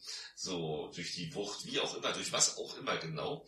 Ähm, und ja, äh, wir haben also hier eine Gruppe von äh, Menschen, unter anderem Ian McCulloch, der ähm, dann loszieht, um die ähm, um, um herauszufinden, wo sind diese Eier, was hat das auf sich und äh, eine Frau war da dabei und eben den, den einen Arzt, der am Anfang gleich dabei war und die treffen auf den Traumschiffkapitän nachher. Äh, ja. und, Wer hätte gedacht, dass... Ja. Und das stimmt schon mal nicht genau. Äh, weil du, du ähm, unterschlägst erstmal schon was. Also am Anfang, das ist halt der ähm, MYPD-Polizist. Äh, der wird von Marino Marseille gespielt. Und dann, ja, dann sammeln sie ja erst Commander Hubbard ein, der ja äh, in der Psychiatrie sitzt, nach seinem Weltraumausflug, um weil man ihn nicht geglaubt hat, dass halt äh, er gesehen hat, wie Siegfried Rauch mit ähm, hier Außerirdischen kommuniziert. Mhm. Und äh, dazwischen ist dann ja ähm, hier Stella, die denn von einer geheimen Regierungsbehörde da irgendwie beauftragt ist, um die Sachen dann halt nach. Von welcher, von welcher Behörde überhaupt? Das wird nie ja. irgendwo klar. Wird nicht gesagt, ne? Und dann, äh, dann haben wir, damit haben wir ja schon die ersten 40 Minuten oder so durch. Und dann sind die drei ja erst zusammen. Das muss man ja auch sagen. du siehst, du siehst, du siehst, äh, wie wenig mich tatsächlich, obwohl ich ihn auch halbwegs mochte, mich tatsächlich der Film, äh, äh, beeindruckt hat heute noch. Also Asteron äh, hat eine tolle Musik, hat ein tolles Finale mit, äh, mit dem, mit dem, mit dem Hypnose-Alien Scheiße auf mit dem Auge. Äh, ja, das ist mir auf den Kakao. Hat eben den, hat einen bösen Siegfried Rauch. Das ist auch obskur, das macht auch Spaß. Dazwischen ist echt der Leerlauf und ich bin, glaube ich, auch ein, zwei Mal eingelegt. Ähm, ich habe ihn da, äh, zwei ist dreimal angemacht und bin immer wieder eingeschlafen, habe aber immer wieder Teile, ich, ich dachte, ich hätte zusammengekriegt, aber uh, Schande über mein Haupt. Nein, er ist, also da, er ist, er hat also auch, also splattermäßig außer der Bräuche nicht so richtig viel zu bieten. Und ähm, ich hatte ihn spannender in Erinnerung. Also ich muss auch ganz ehrlich zugeben, ich finde den auch in der ersten im ersten, im letzten Drittel mochte ich den total. Mhm. Ich finde, dass der halt in der Mitte total durchhängt. Ja. So, so, so du, du merkst halt, sie hatten nicht so viel Geld, um es, da jetzt so ein 1 Alien Rip-Off zu machen. Sie mussten sich irgendwie äh, an, äh, anders behelfen und haben dann irgendwie versucht, da so ein bisschen so eine Agenten-Story äh, ja, Ermitt Ermitt Ermittlungsnummer durch, er, er äh, diesen Moment, wo Stella dann eingeschlossen ist mit dem mit einem Ei. Ja. Ja, und äh, wo dann noch mal so ein bisschen Spannung aufkommt, äh, wo man das so in die wo man denkt, ja so, oh, es nervt mich, dass das jetzt keiner merkt. So, äh, aber, äh, aber das ist so der einzige Spannungsbogen im Mittelteil. Das stimmt. Ja, welche, welche Fassung habt ihr denn überhaupt geguckt? Man muss ja hier nochmal zu sagen, dass äh, die deutsche, alte deutsche Fassung tatsächlich um 13 Minuten Handlung gestrafft wurde. Ja, ja tatsächlich. Ich, ich, habe, ich, habe, ich habe die alte deutsche Fassung geguckt und habe mir auf Schnittberichte äh, nochmal äh, genau angeguckt, was jetzt wo fehlt. So, und es ist, aber es ist ja tatsächlich, es ist ja im Falle von Asteron tatsächlich Handlung aber nicht wirklich spannende Handlung auch. Also ich finde, äh, auch hier ist diese extreme Straffung, äh, fand ich jetzt nicht schlimm. Nee, die war eigentlich sogar gut. ja, hätte ja sein können, dass du denn die, äh, die Integralfassung da, die von 84 so rausgekommen ist, geguckt hast. Und da, ja. und da könnte ich mir schon vorstellen, dass es dann doch noch mal ein bisschen langweilig wird. Mm, mm, mm, Vor allem, weil er sich auch am Anfang noch mal ein bisschen mehr Zeit lässt. Wo man wirklich den deutschen... Er hat, er hat ja seine Momente. Ähm, aber insgesamt ist Asteran dann doch schwächer. Also da hätte ich doch lieber Alien die Saat des Grauenskern zurücknehmen sollen. Den mag ich nämlich eigentlich oh, ganz gerne. Na okay, den... ich hasse auch viele, ja, aber den mag ich. So oder so, ich hätte ins Klo gegriffen. Aber, aber der hat, aber der hat bestimmt nicht Siegfried Rau. Nein, der hat nicht, äh, kennst du den nicht, aber der hat nicht jedes Ravi. Nee, ich habe den nie gesehen. Der wäre aber auch jetzt für die Splatter-Fraktion eher uninteressant. Also bis auf ein bisschen Blut, was hier und da gibt, äh, ist da eigentlich nichts. Also ich fand das jetzt bei Asteron immer ganz putzig, wenn hier die Körper und Eingeweide aufplatzen. Ne? Hatte Spaß dran. Ja, ja, natürlich. Das sieht auch ganz gut aus. Ja, die ersten und die letzten zehn Minuten sind noch sehr, sehr knorke. ja, ja, aber leider ist, der, leider ist der Film dazwischen. Deswegen, ich bin, wie gesagt, ich bin, also ich habe den immer zu später Stunde geguckt, weil ich meiner Frau einfach nicht antun möchte. Ähm, also das habe ich dann, ich habe ich habe mit ihr Stage Fright geguckt. Ähm, und selbst das fand sie schon so grenzwertig, wo ich denke, naja, hm, ich sollte meine Ehe nochmal überdenken, aber, äh, aber äh, das konnte ich ihr nicht antun. Also habe ich das immer spät geguckt und bei jedem Film kein Problem, aber Asteron hat mich dann doch mehrfach in die Knie gezwungen mit seiner äh, spannenden Handlung. Ähm, dafür gab es noch einen Film, den wir zum Abschluss... Da muss man aber bei Asteron noch dazu sagen, das ist aber trotzdem alles mehr, äh, als man von einem Regisseur wie Luigi Cozzi erwarten würde. Das stimmt. Den haben wir nämlich gar nicht erwähnt. Ja, stimmt. Aber, aber kommen wir doch nochmal zurück zu deinem Freund Umberto Lenzi. Ja, der Umberto, der hat der natürlich. Goldene, der goldene Umberto. Der hat doch noch was, der hat doch noch was ganz Feines gemacht aus dem, aus dem Genre der äh, Menschenfresser. Genau. Weil, weil er irgendwie auf die Idee gekommen ist, dass dann, äh, äh, er hat sogar, glaube ich, mal im Interview erwähnt, äh, dass deutsche äh, Produzenten oder Verleiher, die irgendwie ihm Geld mit in die Hand gegeben haben, die wollten mehr von diesem Kannibalenfilm haben. Ja. Weil der gute äh, Ruggero Deodato hat ja mit Cannibal Holocaust irgendwie den ultimativen Kannibalenfilm geschaffen, äh, der auch gemeinhin so ein bisschen als bisschen verschmähtes Meisterwerk gilt. Und der Umberto hat gedacht, da muss ich nachziehen und muss auch einen Kannibalenfilm drehen. Und es handelt sich um die Rache der Kannibalen, äh, den man, kennt man auch international als Cannibal Ferox oder Make Them Die Slowly, der sich äh, damit rühmen kann, zumindest wurde auf Plakaten damit geworben, in irgendwie 31 Ländern der Welt verboten zu sein. Ähm, ja, ist eine relativ Standardgeschichte um eine Gruppe äh, Personen, die im Dschungel Südamerikas versucht zu beweisen, dass es keinen Kannibalismus gibt weil das wäre ja nur eine Lüge der Kolonialzeit, um irgendwie Ureinwohner, äh, um, das, um, um irgendwie Massenmord an Ureinwohnern zu rechtfertigen, damit man denen alles wegnehmen kann. Und im Dschungel treffen sie auf äh, Mike heißt der, glaube ich. Mike ne? Logan. Ja, Mike Logan, ganz sympathischer ja, Ja, den haben wir hier wieder immer am Koksen mit seinem äh, Spießgesellen. Und äh, die geraten halt bald in die Fänge der Ureinwohner, die, naja, nicht ganz so zimperlich mit ihnen umgehen, was gewisse Gründe hat. Mhm. Aber das möchte ich jetzt gar nicht so vorwegnehmen. Ja. äh, was dahinter steckt. Das Ganze wird noch ein bisschen eingerahmt in der Handlung von irgendwelchen Polizisten, die völlig unglaubwürdig ist, Ja. Weil ähm, sie äh, am Anfang wird irgendein Dealer in, erschossen in der Wohnung der Freundin von Mike. Moment, Moment, nicht irgendein Dealer. Das ist nicht irgendein Dealer. Das ist tatsächlich Dominik Rake. Ein deutscher Tatortkommissar, der hier frisch von der, von der Scha Schauspielschule kam. äh, Und sich, Ach, sich das Job wusste ich gar hat. nicht. Und das ist ganz geil. Ich habe äh, N3 Talkshow, habe ich mir öfters mal freitagsabends angeguckt, so zum, zum Wochenendeinklang. Und da war Dominik Rake zu Gast. Ist schon ein paar Jahre her. Und dann wurde angesprochen, so, äh, Rake, Sie haben da mal in einem Film mitgespielt. Und der gleich in diesem Satz schon so, oh, hören Sie mal auf, hören Sie mal auf. Ich kam von der Schauspielschule, ich habe äh, dann äh, diesen Job angenommen als kleiner Dealer. Ich wusste gar nicht, um was es sich für einen Film handelt. Das ist ihm erst dann später klar geworden, als der Film rauskam, in was er da mitgespielt hat. Und der Film hat ja nun ne, einen, einen Ruf. Und das ist dem relativ unangenehm heute. Und er findet diesen Film auch ganz furchtbar. Ne? Ja, ja, das kann ich auch verstehen irgendwo, weil Ja, wir haben es hier äh, nicht, also ich, äh, wir haben es hier jetzt nicht mit einem per se guten Film zu tun und wir haben diesen, ich habe diesen Film auch nur ausgewählt, weil ich finde, wenn wir schon über Italo-Horror reden, dann müssen wir zumindest auch mal das den Kannibalenfilm anschneiden. ja, sicher. Der gehört ja irgendwo noch dazu. Das ist wirklich, also die Rache der Kannibalen ist ja wirklich ein Fest der Geschmacklosigkeiten.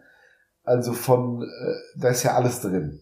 Von Vergewaltigung über Softcore-Szenen, über hier, Titten werden abgeschnitten, ähm, Schädeldecke Ja, abgeschlagen, ist alles dabei. Schwanz zurückgefressen. Stimmt, das hatten wir auch. Und es ist, und was das, das ist ja alles okay. Das ist, alles doch okay. Das stimmt. Das, das ist jetzt nur menschliche Gewalt, das ist Blätter, wie wir ihn auch in anderen Filmen sehen würden. Aber der Film hat halt auch, und das ist das Unangenehmste, ganz viele Tiersnach-Momente. Also für diesen Film sind wirklich Tiere gestorben, die vor der Kamera einfach umgebracht wurden. Und das ist eklig. Das ist halt echt schwer zu gucken. Also das, diese Szene mit diesem Schwein, Mhm. äh, also würde mich nicht wundern, wenn Umberto da selber das Messer geschwungen hat. Ich weiß, dass, äh, dass Giovanni Lombardo Radice äh, empört war. Und Der hat am Set Der hat am rebelliert. Set rebelliert, der hat noch den Typen, der dann wirklich das Messer, äh, den muss er verletzt auch noch und ist abgehauen in den Dschungel wohl zwischendurch, was nicht so eine gute Idee war. Ähm, aber der war richtig, der war richtig sauer. Der distanziert sich auch von diesem Film. Das kann ich auch verstehen. Das kann ich tatsächlich auch verstehen. Ähm, das, das Schlimme ist, äh, für mich ist es immer so, also ich mag den Film als Ganzes nicht aufgrund dieser Sachen. Ich finde aber, dass er eben als schundiges äh, Gewaltwerk äh, schon funktioniert. Also ist schon, das ist schon äh, Bahnhofskino der, der, der Reinkultur und der ist schon gut. Also wenn dieser Tiersnaff nicht wäre, dann wäre das für mich ein geiler Kannibalfilm mit unfassbar harten Zähnen und äh, das wäre mir egal. Und äh, mit einer geilen, also ich finde ja diese Musik auch geil. Die, äh, Die Musik ist cool, ja. ja, diese, diese, diese Roberto Donati Musik, die ist echt wow. Ähm, also der hat eine geile Atmosphäre. Und äh, scheiße. Der, hat, der, der sieht auch gut aus, weil er eben auch on Location gedreht Ja. wurde und Aber, das, das macht schon optisch was her. aber das, äh, für mich ist dieser Tiersnacht dann auch einfach zu viel. Und das ist so schade, auch, auch hier die deutsche Fassung. Äh, Michael Brennecke dieses Mal auf, äh, auf John Morgan, also Giovanni und äh, Tommy Pieper äh, spricht mit unter anderem auch und Norbert Castell, also wir haben hier eine, eine 1A-Synchro in Deutschland, auch für den Film. Und dann ist so, wow, was müssen die, was müssen die im Synchronstudio gedacht haben, für was sie da einsprechen. Ach, das Ja, das ist- war die doch ist, da. das, Aber du hast es schon richtig getroffen. Das ist echt Bahnhofskino, Exploitation, Schund. Ja, Äh, also wie man es auch sonst nicht und ähm, konzentrierter bekommen Was für mich kann. auch nicht funktioniert, es gibt ja, es gibt ja so einzelne Auflagen, wo das dann heißt, da kannst du den Tiersnaff überspringen. Ja, Ähm, das ändert aber für mich nichts daran. nein, weil der ist ja da. Es, es ist passiert, und selbst wenn ich es dann nicht sehe, dann ist es ja noch schlimmer. Ja, Dann, dann, dann, dann, dann, das ist ja, das ist ja, also, äh, na, muss, man muss, nicht besser. man muss aber jetzt erstmal gucken, woher das alles kommt. Also, ich bin jetzt, äh, ich will das jetzt nicht irgendwie in Schutz nehmen, also Gott bewahrt. Ich finde das auch scheiße und ich finde auch gut, dass man es heute nicht mehr macht und auch schon seit langer Zeit eigentlich nicht mehr macht.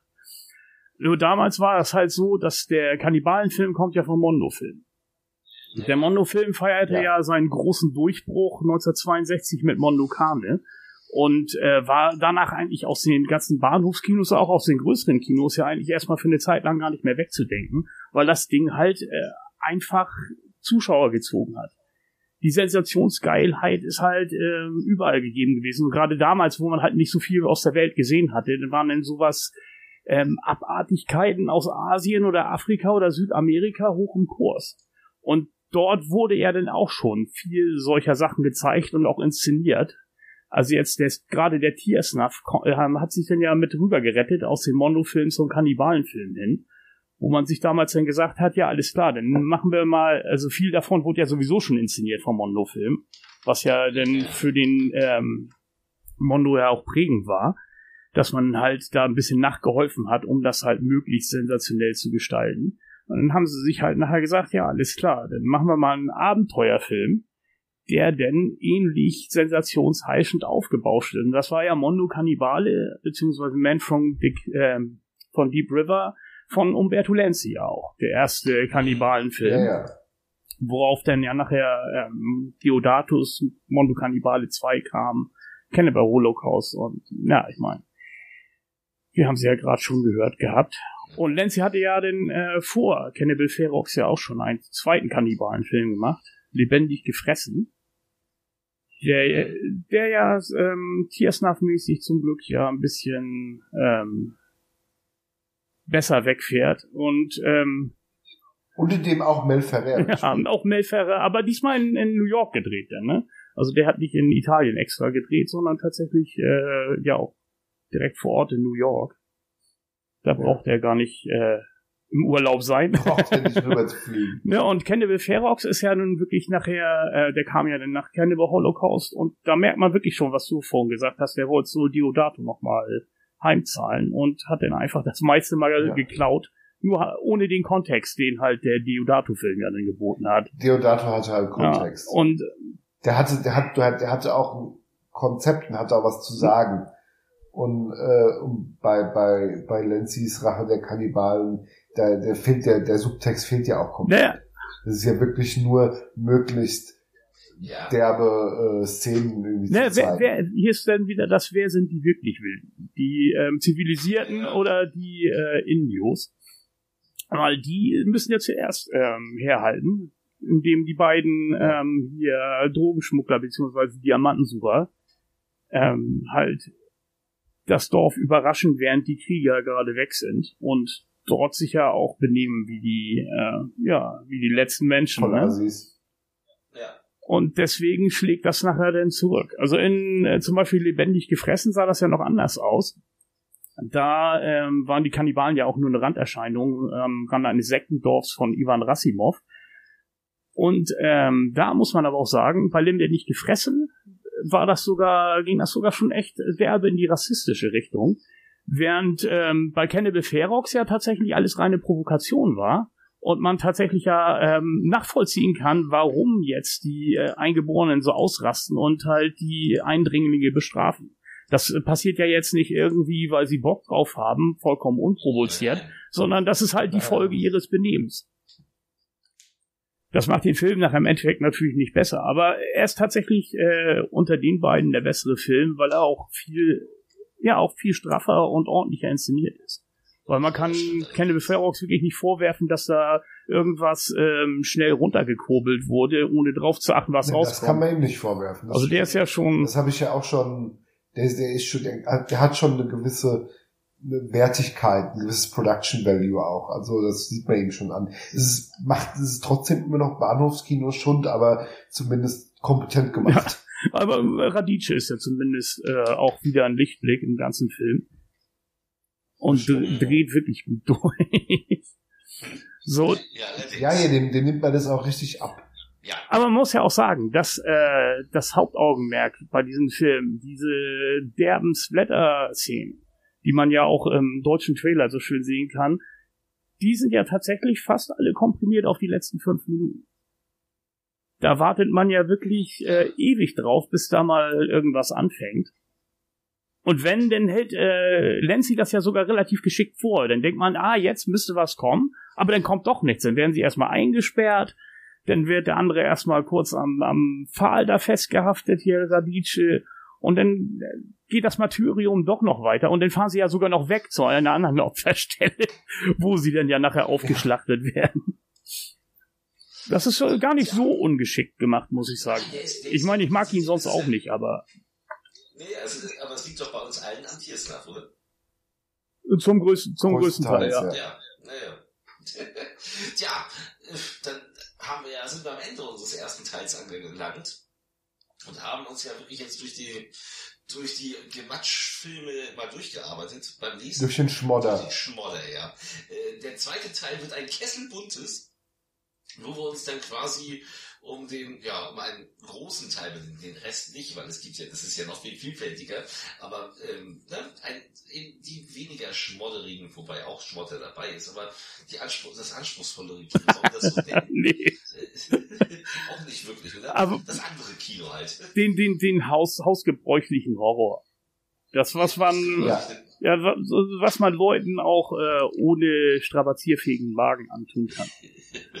Ein bisschen weniger ja, Bahnhofskino. Was ich aber lustig, was ich lustig finde, ist natürlich jetzt, dass wir jetzt gerade 1980, 81 abgehandelt haben und bei der nächsten Folge tatsächlich eine Spanne von ja, von den 60ern bis Ende der 80er schlagen. Ja, also da dann, ja, und danach war es ja aber auch vorbei, so ziemlich. Ja. Also da kam ja außer Della Morte nicht mehr viel. Ja, und Argento, ne? Naja, oh, bitte. das ist ja nochmal ein ganz anderes Thema. Wollen wir ja nochmal. Das ist ein ganz anderes Thema. ähm, ja, der gute Dario, aber da können wir ein anderen Mal überreden. Aber ja, dann ähm, hören wir uns bald wieder. Genau. Spaß wir, gemacht. Bis auf Asteron und äh, Rache, aber ähm, ich freue ja, mich. Und ich naja, das hat auch ein bisschen Spaß gemacht. Und ich freue mich jetzt auf die Vorbereitung äh, für den zweiten Teil, die werde ich jetzt angehen. Bis dahin, äh, gehabet euch wohl ja. und Gleichfalls. viel Spaß beim Film. Jo, danke. Tschüss.